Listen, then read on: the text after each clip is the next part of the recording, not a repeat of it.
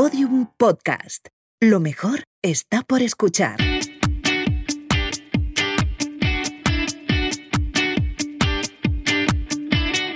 Porque la vida no viene con instrucciones. Presentado por Toñi Moreno, un podcast producido por Quidkers y Podium Podcast. Episodio 4. Cristina, mi adolescente y yo. ¿Cómo influye el uso de las redes sociales en la adolescencia?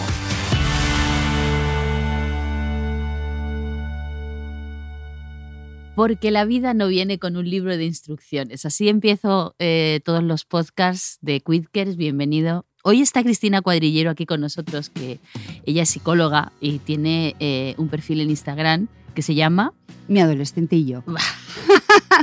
Os voy a decir No una puede cosa. ser más intuitivo, ¿eh? Yo te voy a decir una cosa. Yo creo que es mi tema. Porque eh, sí, te yo, veo muy adolescente, la verdad. yo he tenido una adolescencia terrible. Eh, he tratado con muchos adolescentes y eh, para mí era un reto eh, entenderme con ellos, que es complicado. Entonces yo quiero que hoy nos enseñes mm, las herramientas para poder gestionar ese momento que muchas veces se hace tan difícil en las relaciones padres e hijos. Es que ahora la adolescencia Bueno. dura hasta los 28 años. Bueno, eh, y más. O sea, cerebralmente dura hasta los 24, 25, pero es verdad que A mí me va a pillar 30. tan mayor con mi hija. tío. Claro, tiene dos años y medio, tengo yo casi 50. Cuando sea adolescente la voy a mandar a un internado, Bueno, no harás mal tampoco, ¿eh? ¿verdad? No. Pero bueno, también puedes aprender cositas para que al final te salga redonda. Bueno, cuéntame cómo te entiendes tú con los tuyos. Bueno, ¿cómo me entiendo yo con las mías? Yo tengo que decir que tengo dos adolescentes, una de 17 años y otra de 19, y cada una me entiendo, o sea, con cada una me entiendo distinta. O sea, que no, como has dicho tú, no vienen con un libro de instrucciones. Cada una tiene su carácter, cada uno tiene sus tiempos, cada una ha nacido en un momento dado, y yo les trato igual a las dos, la verdad. Les doy las mismas cosas y tal, pero lógicamente cada una tiene unas necesidades distintas. Pero vamos, yo me lo paso fenomenal con ellas. ¿Qué te voy a decir? Bueno, a, a los padres que mm, mi hijo adolescente, de repente he pasado a ser, o sea, me mira con cara de odio, mi hijo me odia. Eso suele pasar muy a menudo. ¿eh? Ya, pero vamos a ver. Pensamos, y incluso nos lo dicen ellos, ¿eh?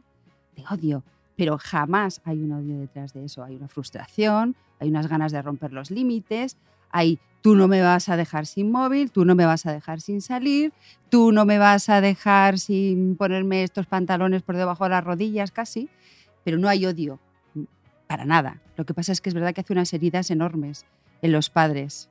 Este tipo de frases son frases que se clavan en el corazón, la verdad. Y hay muchas madres y padres que se bloquean con esas frases y ya no saben seguir para adelante. Eh, lo peor que podemos hacer es imponernos, ¿no? Bueno, desde luego. O sea, yo creo que una de las cosas que tenemos que tener clara siempre con nuestros adolescentes es que la comunicación y la negociación es fundamental.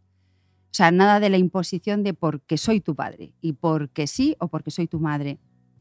Que probablemente haya gente que diga, pues a mí me funciona de maravilla, pero funciona realmente el tener conversación, el empatizar con ellos, ¿Y si no quiere hablar contigo? pues que se meta en la habitación, que es un nicho, ya saldrá. Estamos hartos de adolescentes monosilábicos. Sí, no. ¿Qué te ha ido al cole? Bien. ¿Con quién has estado? Con Con, los de nadie. siempre o con nadie. ¿Dónde has ido? Por ahí. Sí, sí, sí. Esa es la frase ¿Y constante. qué de haces los- con eso? Bueno, y pues yo creo que hay que. Lo que tenemos que hacer es no interrogar, porque somos verdaderas eh, metralletas de, de interrogaciones. Y esto nunca funciona. O sea, lo mejor es que funcione. Yo, a mí me funciona y lo que yo recomiendo es hablar de uno mismo. Si tú vienes del trabajo diciendo, ay, mira lo que me ha pasado, tal, no sé qué, con mi jefe, ¿tú qué harías? Porque vaya lío. Pues de repente le estás metiendo en tu terreno, le estás dando una responsabilidad, le estás haciendo importante. Me está pidiendo mi opinión. Y luego a lo mejor te cuenta qué le ha pasado a él en, en su centro. Ah, pues a mí he discutido con la profesora, me ha mandado en la última fila y Bueno, y tal. a todo esto le añades las redes sociales, ¿no? Sí, ¿tú redes crees- sociales. ¿Tú crees que eso, eso está haciendo mucho daño? Bueno, no se trata de demonizar las redes sociales.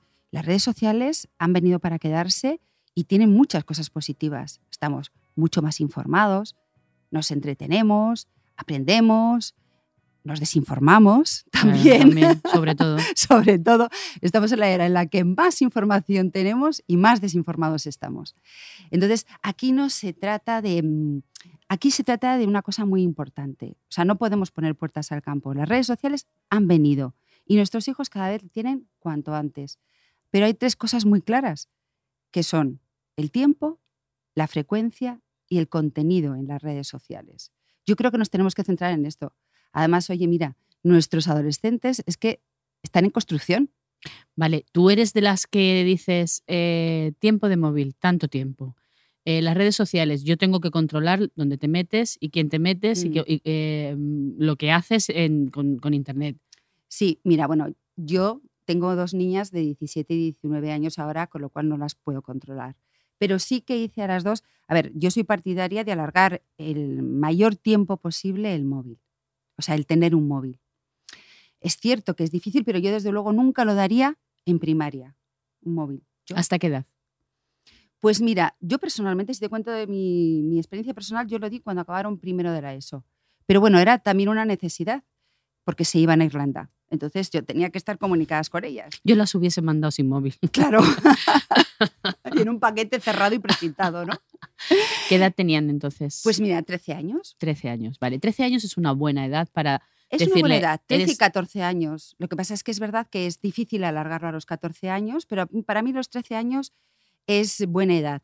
También te digo, o sea, yo no creo que cuando se dé el móvil se tenga que dar, ¡hala, venga! Datos ilimitados. Vale, No, hombre, datos que busquen el wifi como todo el mundo, pero que estén en un momento en el que no, o sea, si tú quieres eh, tener un control y que no esté mucho tiempo, no le des todo. vale. Datos ilimitados, venga, bájate todas las aplicaciones que tienen tus amigos. No, Vale. no. Y, y si, y si te dicen, porque lo primero que te dicen es, es que tú haces que a mí no, no, me, no me quieran porque los demás tienen tal juego y juegan todos juntos y, yo, y tú no me dejas tenerlo. Bueno, el chantaje emocional es tan viejo o tan joven como tú y yo, claro.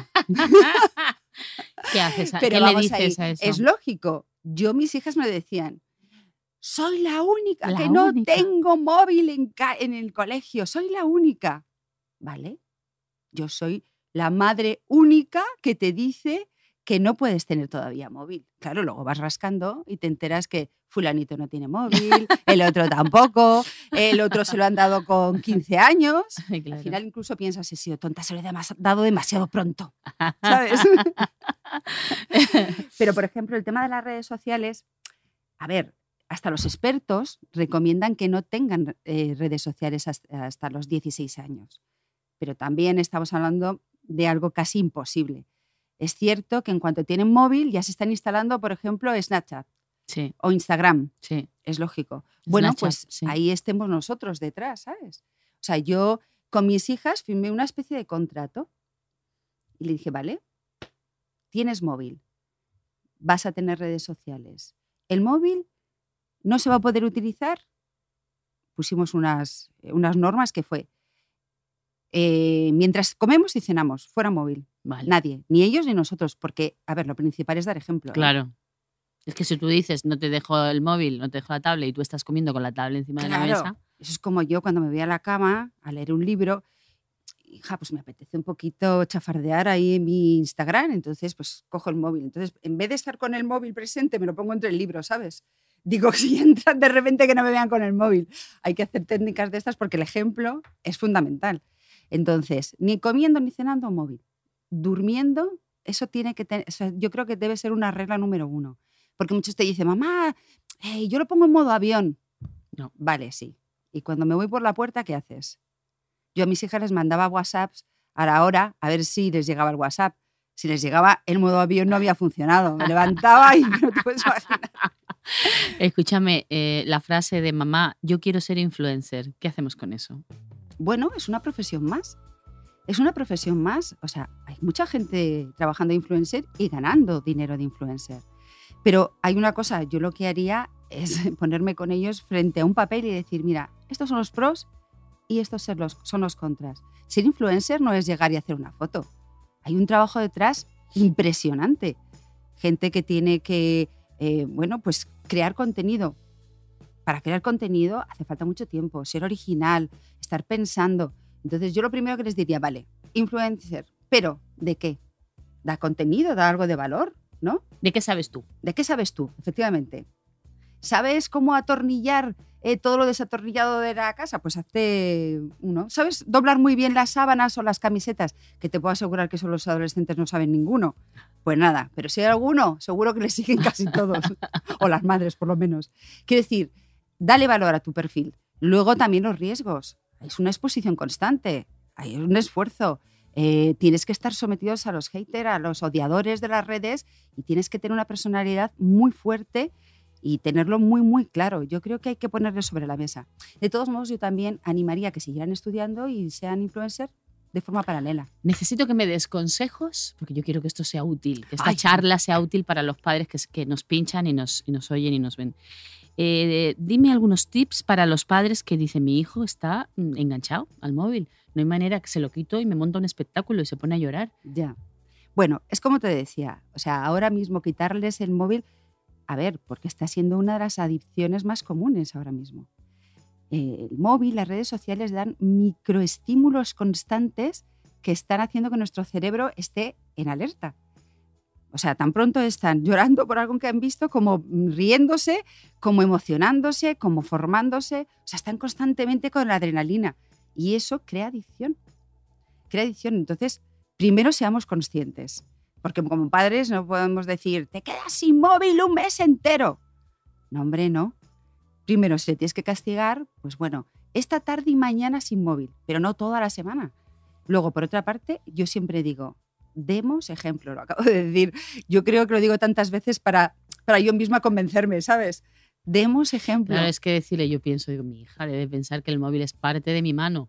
Claro. Claro, ¿cómo Es le que si voy a decir yo? ¿Cómo le voy a decir yo que, que no coja el móvil si es que me ve mm, que estoy desayunando y estoy con el móvil Claro. ya viendo Twitter y viendo Instagram? O, o haciendo una transferencia al banco, da igual. Yo a mis hijas le digo, estoy haciendo una transferencia, que no estoy metida en redes. Ahora, te digo una cosa, yo la adolescencia la tengo muy presente porque yo fui una adolescente. Rebelde. Buah, yo cada dos minutos decía, me voy de mi casa. Y mi madre me decía, venga, vete, a ver el tiempo que tarda en volver. Eso, ¿Te ponía la maleta? sí, sí, sí, sí, vete, vete, vete, vete.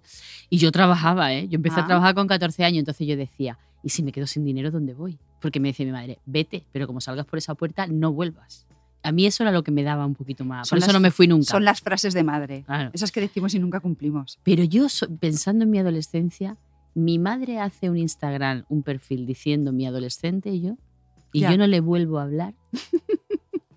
Entonces, claro, no sé cómo lo has hecho. ¿Te A has ver. cambiado la identidad? No, ¿Te tienes has toda la cambiado de país? Bueno, para empezar, mis hijas eh, me pusieron unas normas. No aparezca tu cara, mamá. No hagas bromas estúpidas.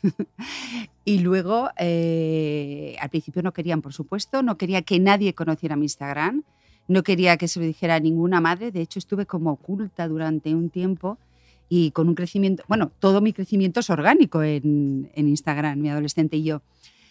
Eh, hasta que un día fui a una comida de madres del colegio y me dice, dice una, em, ostras, he visto una publicación que me ha encantado sobre la adolescencia y la puso ahí sobre la mesa y yo tímidamente dije, soy yo saliendo del armario. ¡El agujero! Soy yo, esa soy yo. Es que mis hijas me tienen prohibido dar publicidad. Bueno, pues todas las amigas de mis hijas me siguen. O sea, porque les encanta, porque intento tener un perfil con un poquito de humor, desdramatizar Sí, la adolescencia. Eh, la hemos pasado, acordemos de cuando éramos todos, adolescentes. todos, O todos. sea, solo hay que tener claves y claves muy concretas y repetir eh, ciertos eh, tips, lo que me decías tú, o ciertos trucos, que además la evolución se ve rápidamente, con una frase, con un cariño, con abrazar más, con en vez de tanto riñir y tanto la frase que te dicen, parece que estás amargada, empecemos a sonreír, empecemos a ser gente simpática para ellos. Pues ya sabéis, cuando entréis en, el, el- en, la habitación y no se pueda ni pasar de la cantidad de ropa sucia que hay por el suelo, vosotros sonreír, entrar y decir, chicos, esto está estupendo. Ay, de verdad, ¿cómo eres? Yo cierro la habitación y digo, bueno, ¿Es su habitación? es tu habitación. Si tú empiezas a ver ratas que van pasando por un lado o por otro, dímelo que yo iré a llamar la a, un empresa. extinguidor, etcétera, etcétera. Pero también el día que he visto que ha habido un pequeño progreso, porque a veces los adolescentes eh, tienen esos momentos que no me apetece hacer nada, no me apetece levantarme. ¿Cómo me va a apetecer hacer la cama y recoger el armario? Bueno, pues el día que tenga un pequeño avance de armario, pues le haces una pequeña fiesta. A ver, una pequeña fiesta quiero decir, oye, eh, me mola, ¿eh? ¿Cómo estás cambiando? O algo así, quiere decir que le refuerces positivamente. Y sobre todo pensar, de verdad, a mí me sirvió. Todo pasa. Todo pasa. Todo pasa, porque es que cuando estás en- eh, inmersa en la adolescencia y tienes tu adolescente en tu casa, Mm. tú crees que esto, que la relación con tu hijo nunca se va a recomponer. Yo Mm. fui una adolescente terrorífica y yo ahora, y ahora creo, que soy, tus creo que soy una hija, no te voy a decir ejemplar. no te voy a decir ejemplar, porque lo tendría que decir mi madre, pero no me considero una mala hija, adoro a mi madre. Entonces, todo pasa, esto es un tema hormonal, es un tema de Sí. crecimiento. Además, yo creo que el adolescente, que no es adolescente de verdad, no llega a la madurez como tiene que llegar. Claro, es que la una rebeldía- lucha, es una O rebeldía. sea, yo prefiero la rebeldía a la sumisión. yo también, yo también. O sea, yo creo que un adolescente sumiso tiene, tendrá más problemas en la vida que un adolescente algo rebelde. Bueno, pues yo te agradezco muchísimo, Cristina, que estés con nosotros. Eres una Quizkers como yo Soy una Quitkers. Una Eh, gran cuidadora, exactamente. y, eh, y además gestionas todo, tu, tu trabajo, tu familia, o sea... eh, yo La red, porque yo- yo, no trabajo precisamente en esto, pero sí, sí. Yo creo, fíjate que si el presidente del gobierno se declarara Quitkers, esto cambiaría. Seguramente, seguramente que nos cuide. Bueno, gracias. Muchas gracias, Toñi. Un placer.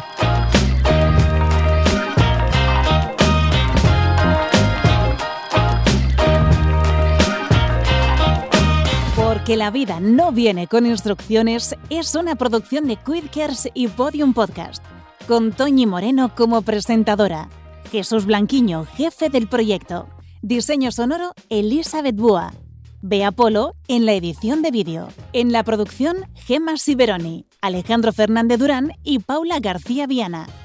Lourdes Moreno Cazalla en la producción ejecutiva.